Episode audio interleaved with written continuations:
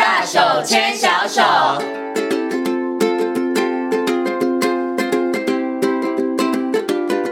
这里是教育广播电台，您现在所收听到的节目呢是遇见幸福幼儿园，我是贤琴。接下来呢，在我们节目当中要进行的单元是大手牵小手的单元。很高兴的在今天单元当中呢，为大家邀请到奇威儿童专注力发展中心的物理治疗师朱义乔老师。小朱老师呢来到节目当中哦。首先呢，先给我们的小朱老师问声好，Hello，小朱老师您好。呃，贤琴好，各位听众朋友大家好。嗯，今天呢邀请小朱老师呢来到节目当中哦，跟大家讨论这个问题，其实也是现在很多的小朋友会有的问题，对不对？哈，就是小朋友呢内八、外八还有扁平足的问题哦。是，其实我以前一直以为啊，小朋友的内外八或是扁平足是天生的问题，但是刚刚小朱老师告诉我说，哦不不不，它并不是全然天生的问题，它还有包括你可能后天所造成的，对不对？好，那我们先从这个内外八来。讲好了，小朋友到底为什么会内外八？呃，应该是说小朋友其实本身在他的生理的一个发展的时候，他本身就有一个内外八的一个情形。比如说刚开始学会走的孩子，他其实那个时候脚他就比较像是 O 型腿，嗯哼，好，那那时候他的脚感觉呢就会呃比较是有点像是外八的感觉。嗯哼，那等到后来等到快要进呃三岁的时候，他的脚可能又开始变得比较是直的状况。嗯哼，那等到呢呃我们说呃两到三岁，两到三岁的时候，他其实脚是比较内八的一个情形。嗯哼，对，然后呢等到他。的那个呃三岁的时候，他可能脚又开始比较直一点点。嗯、那等到三岁到七岁的时候，有时候他们脚又感觉有点像外八这样子。嗯、但是在呃出去就是说，如果不是在这样的一个阶段的时候，他如果产生了一些内外八的问题的话，那有时候我们就会比较注意一点点。比如说，他可能在两到三岁的时候，他脚是超级外八。哦，那那时候我们就会觉得，哎，他不是在这个阶段该有的一个骨骼的一个表现。嗯，那那时候我们就会特别去注意这样子。嗯，OK，所以整理一下，嗯、就是小朋友他在发展的阶段，尤其在学走路的阶段，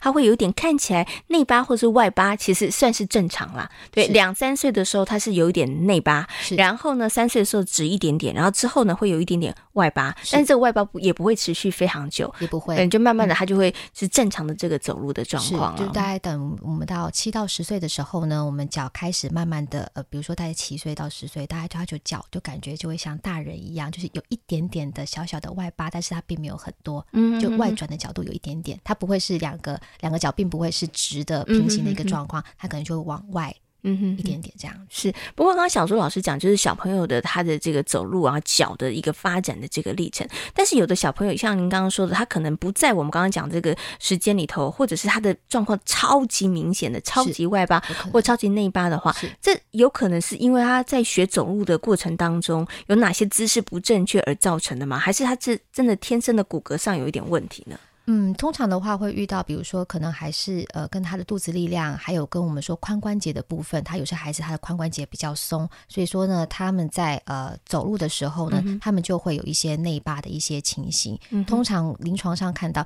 内八的孩子会比外八的孩子多很多。嗯，哦，内八的小朋友会比较多一点点，但是有一个东西要特别提醒的，就是因为内八的话呢，有时候有一个叫做髋关节发育不良的一个部分，这个部分其实很容易孩子会有超级内八的一个情形。嗯哼哼，对，那那个内八的状况有时候甚至会导致他们在走路的时候会有跌倒的情形。嗯，就两只脚会打架了。是是是是，所以他等于他那个内八的状况是很严重的哈。嗯、所以说这样的时候，通常比如说我们发现他的内八角度是。过大的，嗯、哼那以及他已经会有功能性上会容易跌倒的情形，通常还是会去担心他是不是在髋关节的部分发育有状况的话，嗯、哼有时候还是会请他回去请骨科医师帮忙做确认，这样子。嗯，OK，好，髋关节是不是就是我们的这个屁股的这两边的这个，是的，是的对不对？肌肉，然后还有那个关节的部分，对，就是我们在我们骨盆，就是呃大腿那个地方，嗯哼，好，就是大腿跟骨盆相接那个地方，那边其实一个髋关节是一个球形的关节，嗯哼，对，那那个地方的话呢，就是呃孩子如果说他呃有一些。嗯，我们内八的话，它可能就会变成那个地方会是过度松弛的状况。嗯，那想请问一下，这个小朱老师，过度松弛是他天生就长着长着就松弛了，还是因为他后天有一些原因，所以造成他这个髋关节松弛，然后走入内八呢？的确，有些孩子是他比较松，因为可是那个松其实是全身关节都都松一点点。好，那那个时候的孩子就是他可能要多做一些肌肉力量的一些训练。嗯、但是有些孩子是因为，比如说他们那个地方髋关节比较松的原因，是因为他们有时候是因为他们肚子力量没有发展出来，嗯、所以呢他们在坐姿的时候，他们有时候就会不喜欢，比如说坐在地上地板上的时候，他们就不会觉得盘腿坐是一个舒服的姿势，嗯嗯、他们反而就觉得 W sitting。他们就会觉得那是一个比较舒服的姿姿势，但是那样的姿势呢，其实它会容易导致他的髋关节。更松。哦，所以孩子变成就会又走路起来就会更内八这样子。OK，刚刚其实小朱老师提到这个 W sitting 哦，就是呃我们在跪坐的时候，然后你的脚有的时候你应该是这个呃屁股要压在这个脚足足足这个脚上面，对不对？但有的时候压的不舒服，我相信大人有时候也会这样做，就是你把两只脚放在旁边，是。对，然后所以你这样从上往下看，它像是一个 W 的字，对不对？哈，OK，所以就是真的好多小朋友会这样做，对。那小朋友如果这样子做，如果他只是做的，他只是一个过渡阶段，比如说他今天只是暂时这样子坐着，然后可能拿一下东西或翻一下书，他可能过一一过个，比如说不到一分钟，他就可能就换其他姿势或站起来就走掉，嗯、哼哼这就没有关系。但是我们说常遇到 W sitting 就是常常是太久了，比如说他今天就是坐在地板上。他只要一坐在地板上，就是他就是 W sitting，然后可能就这样做了二十分钟，看书或是玩东西。嗯、那其实这样子的话，就变成会进一步导致他那个髋关节会有更松弛的情形。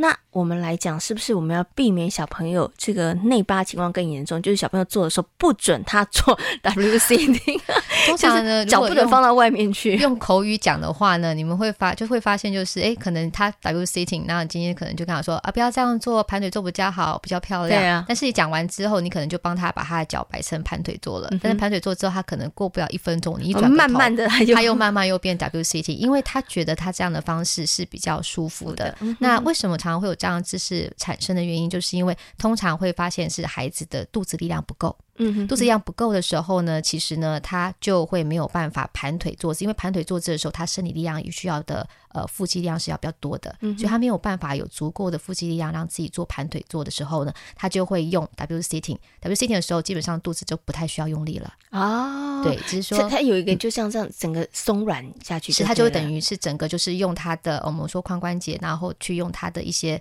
我们说骨头的一些韧带构造，嗯、哼就直接把自己卡住。是对，那他这样就会觉得哎。其实还蛮不费力的，嗯，那通常这样子久了之后，其实再来就有时候就会延伸出来，他们就可能会有驼背的情形，嗯，因为当我们在 W sitting 的时候，他的骨盆呢，他就可能是会比较往后倾的，嗯，那所以。他这样子做的时候，他就会觉得，哎，他这样子比较舒服，舒服，对对，所以背也会。不会挺起来了，背就也挺不起来，起来因为那时候他的骨盆比较后面，嗯、所以说他其实挺起来，他其实要很费力。嗯、那通常他的那样子力量是不够，嗯、所以他就会变成整个人就会驼背。是，对对。嗯、OK，好，那如果小朋友他真的有这个内八或外八的情况的时候，要怎么办呢？有一种我有听过，就是鞋子交换穿。很多的妈妈相信说，小朋友呢内八外八，我们就把左右脚交换穿，对不对？请问一下，小朱老师，这个方法真的有效吗？嗯，通常呢，我会说这样的方式的话，可能会比较没有效果，甚至怕小朋友会有就是矫枉过正的原因这样子。嗯、那有时候呢，有家长会跟我讲有效，那我会去问说，你们是用什么样的鞋子？那他会说他们其实是用一些比较是白布鞋，比较便宜的鞋子。嗯、那因为那白布鞋的鞋子，它其实就嗯，我们现在比较贵的鞋子，它其实会有大家可以看鞋底，它其实会有一些曲度，嗯哼，它会有一些就是呃，可以说是帮助他可以做什么样的运动。比如说今天是篮球鞋，它可能它的力线就会比较弯，然后让它可以踮脚尖这样子。那其实呢，就是呃，如果是白布鞋的话。以前这种最便宜的白布鞋，它的线其实是直的，也就是说，从足跟的二分之一跟鞋尖的二分之一对上来的时候，其实它画一条线，它那个线是直的。那这样子白布鞋的话，有些家长是说他们的用起来的效果，他觉得是可以矫正的。嗯、哼哼哼，那我觉得这其实小朋友因为都是自己的宝贝哦，所以我是觉得也不用去。一定要试这个方法。那我比较建议的方法还是说，如果可以的话，正规一点好了。是是是，如果可以的话呢，话可能就是小朋友可以先试着先穿一些就是足跟比较呃有支撑力的一个鞋子。嗯嗯嗯。对，那再来就是说呢，可能当他穿这个鞋子之后，可以让他先多走路，然后去练习他一些脚的一些力量。那假如今天真的就是。它这个部分或者是说平衡的部分没有改善的话，那容易跌倒部分还是有的话，那我们可能就进一步会去接着他会去建议他去做一个鞋垫的动作，这样。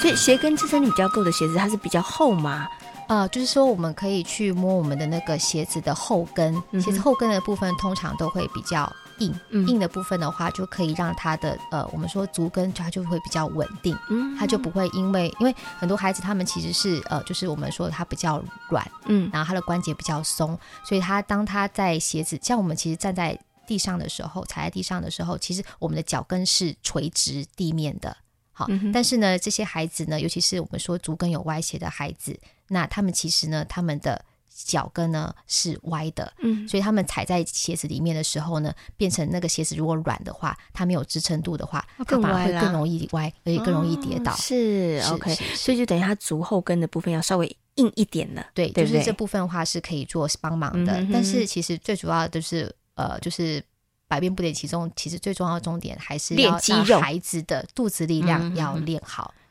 对，肚子力量还是会最重要的。这样子，对，我们上次有提过，怎么样练孩子的肚子的力量呢？年纪小一点的时候呢，可以做摇摇马，对不对？三四岁骑脚踏车，对不对？然后再大一点的话。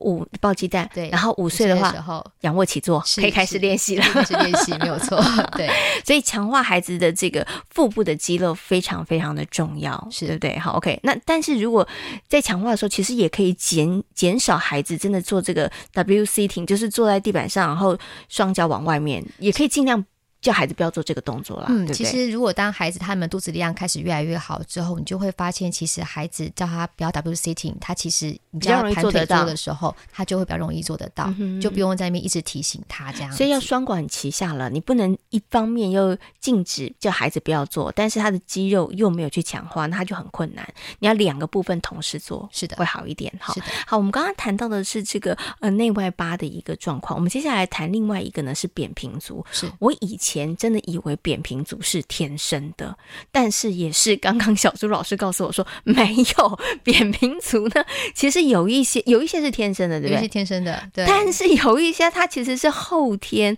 功能性造成的，是对。那为什么孩子不是扁平足会变成扁平足呢？嗯，通常我都会请爸爸妈妈，就是诶，小朋友可能他的脚呢，今天如果踩在地上，他是有扁平足的一个样子，但是我请他就是脚，小朋友可能脚就是呃不要踩在地上，就是可能直接就是呃脚弯起来，就是腾空。嗯我们看一下，它就是会有足弓的。那通常这样子的话，它就是功能性扁平足。哦、那对于现在的孩子，可能我刚才有提到，就是说第一个就是肚子力量比较没有那么的好，然后现在就是行走的一些经验。好，我们说一些呃，可能就是在外面走一走，或者是长时间行走，可能比如说呃，大概两三岁的孩子，他可能可以走个二三十分钟，这部分应该是没有问题的。嗯、那只是上的经验可能嗯。会比较少一点点，所以比较少疏于练习。嗯、那孩子的足弓的话，其实呃有一些力量是呃有一些部分是它是韧带支撑的，但是有一些东西是来自于肌肉力量的一些提升，所以让他的足弓可以更加的呃形成的更好，以及更加的稳固。那这样子的部分，如果缺少了一些我们说行走或者是一些动作练习的时候，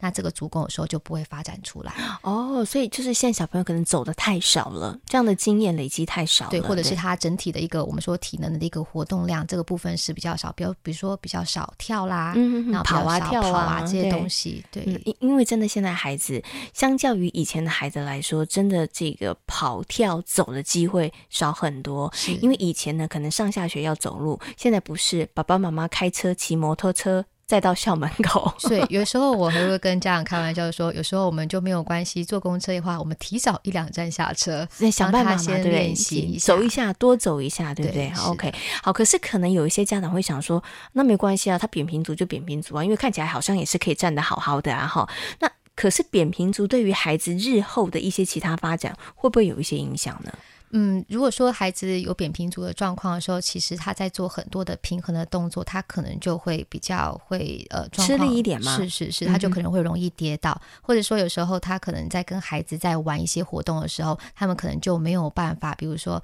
呃，就很容易就会跌倒。对，或者是他跑得不够快，是啊，因为他今天可能就是玩一玩的时候，他就可能不小心就就跌了这样子。对对对，okay, 所以可能会对于孩子的人际关系发展会有一点影响了。会，他而且就是对于一些团体的一些互动，他可能也会有一点就是自信心上面的一些影响，嗯、因为他就觉得自己可能会容易跌倒，做不好，那、平衡不好，他们就可能不愿意做下一个呃。就是参与团体的一个部分，这样、嗯、OK。所以其实除了我们刚刚讲可能人际会有影响之外，可能这样子的孩子，因为他。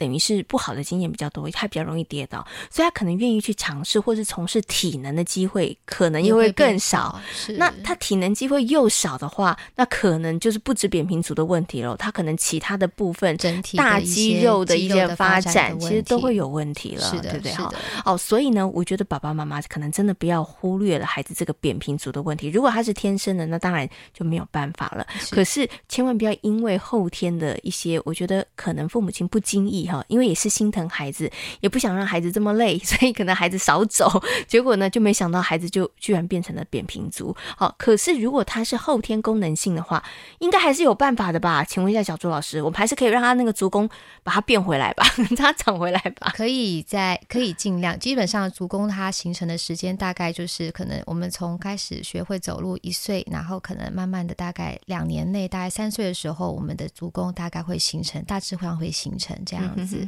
对。所以这个时候，其实孩子就很喜欢走来走去。如果大家有印象的话，他们就会走来走去。那因为他们这时候足弓就开始要去做形成的动作。嗯、对，两三岁的时候，让孩子尽量走。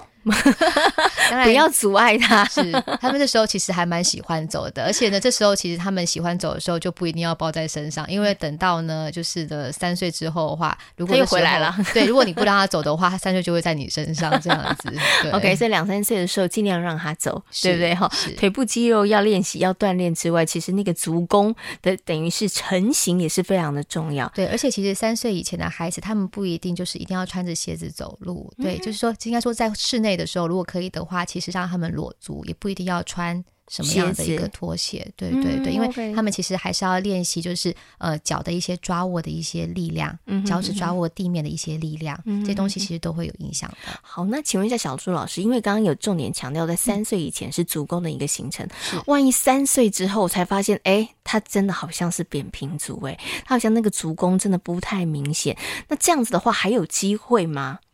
嗯。通常这时候的话，我们就可能会先去让孩子可能做一些平衡的一些动作，比如说跳啦，嗯，啊，比如说就是呃，或者是单脚一些平衡的一些动作，先看他这些部分，或者是踮脚尖走路，好，这些动作，然后让他可以先让把这个足部的一些肌肉先把它唤醒起来。嗯，但是如果当他这些动作其实都做的不是很好的时候，或者是呃，比如说他平衡能力。差的比较多的时候，这时候可能他在走路的时候，他也会容易跌倒。嗯，那那时候我就会从，假如他真的走路容易跌倒的话，我可能就真的会建议他可能要去做。就是鞋子的部分，鞋垫的部分这样子，嗯，对，就脚身鞋垫的部分，因为他连平常在走路的时候，他如果都容易跌倒的话，嗯、其实这样等于在他功能，在他生活里面就已经造成一定的困扰了，嗯、对，所以这时候我就可能就会建议做鞋垫。鞋垫是他穿的鞋子里面有一些特殊的功能吗？是是是，那只是说一般的话，像现在有一些呃呃厂牌，他们其实就有一些呃鞋垫的，里面就会有一些鞋垫的一些小小的鞋垫的一些设置，嗯、那。加上他们的鞋跟会制作的比较硬，所以通常不一定第一步我们就一定要去做鞋垫。只是说通常我都会建议孩子先去呃，可能选这样子的鞋子先穿，然后呢先练习，因为在这样的鞋子的一个构造上，它其实可以帮忙把足弓。可能提升一点点，那提升一点点的时候，其实它的脚踝稳定度相对会比较好一点些。那在这样的一个状况下，如果我们让他去做大量的行走的时候，那这时候他在练习的时候，比如说可能走二十分钟、三十分钟的时候，他的脚的力量就开始也会慢慢的练习到。嗯，对，那这时候他再来的话，比如说一些平衡的东西，他可能就会变得比较好一些些。嗯，OK，所以如果孩子已经三岁了哈，那就是诶，真的发现他好像好像疑似扁平足的话，那刚刚其实啊，小朱老师有谈到了，诶，可能他。如果接触到这样的个案，他可能会处理的方式就是稍微先测试一下孩子的一个状况啦，对不对？好，那再来可能就是建议孩子去穿这样子的一个鞋子，是。就是他的在鞋垫的部分上面，应该是就在那个足弓的部分上会比较明显，会比较明显，不会到看得出来有一个垫子，但是它其实会利用弧弧度的关系，它会让里面感觉有一点点的支撑。是是 OK，好，这个就是大概三岁之后可以。我们可以帮助孩子、协助孩子的这个部分了，就是在这样子的一个比较好的一个脚的一个力学的状况，嗯、然后让孩子多去训练一些力量，比如说就是行走或跳或大动作的部分，让他多参与，然后让他把他自己自我的力量先把它练出来。，OK OK。但是我们刚刚提到了三岁之后啊，穿的这个比较特殊鞋子，如果孩子有疑似这个扁平足的状况，可是呢，我想很多的爸爸妈妈他们也可能会很好奇说，那请问一下小苏老师，我可以未雨绸缪吗？就是在小孩子学会走。走路的那一刻，我帮他选的鞋子 是不是选好一点？哦、或者是因为真的现在坊间标榜很多是是鞋子嘛？对，我那时候帮他选好一点的鞋子，是不是就可以避免他变成扁平足，然后避免呢他这个内八外八的情况严重？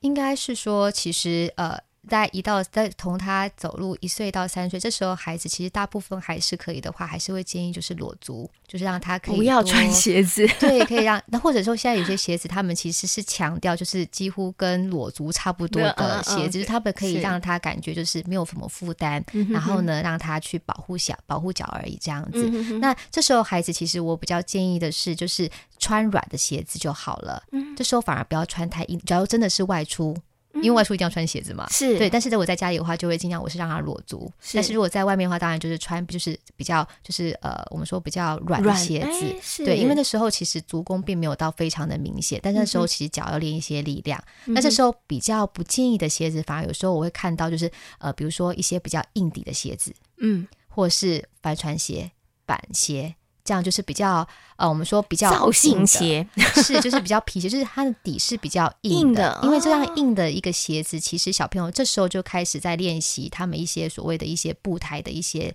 走路的方式。嗯、那这样子硬底的一个鞋子，反而就是会完全就是小朋友在这样子的一个鞋子走路的时候，他们就很像鸭子，因为就像板子，就是打在地上，嗯、所以他们脚并没有办法。去学习到一个脚一个步态应该有的一个自然的一个样子。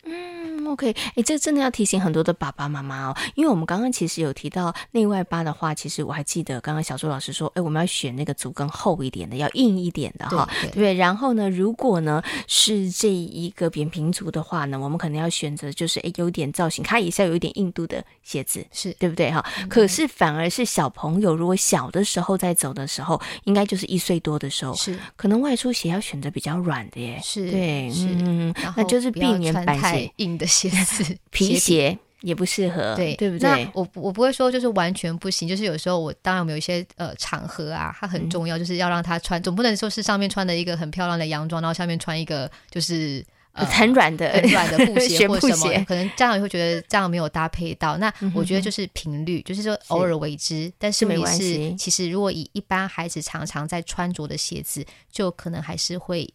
避免这样子的一个选择。嗯嗯、OK，因为我刚刚不小心讲到学步鞋，因为我知道有很多的爸妈会想说孩子在学走路的时候要穿学步鞋，但是。刚刚小苏老师是告诉大家，其实不用啊，这个钱可以省下来。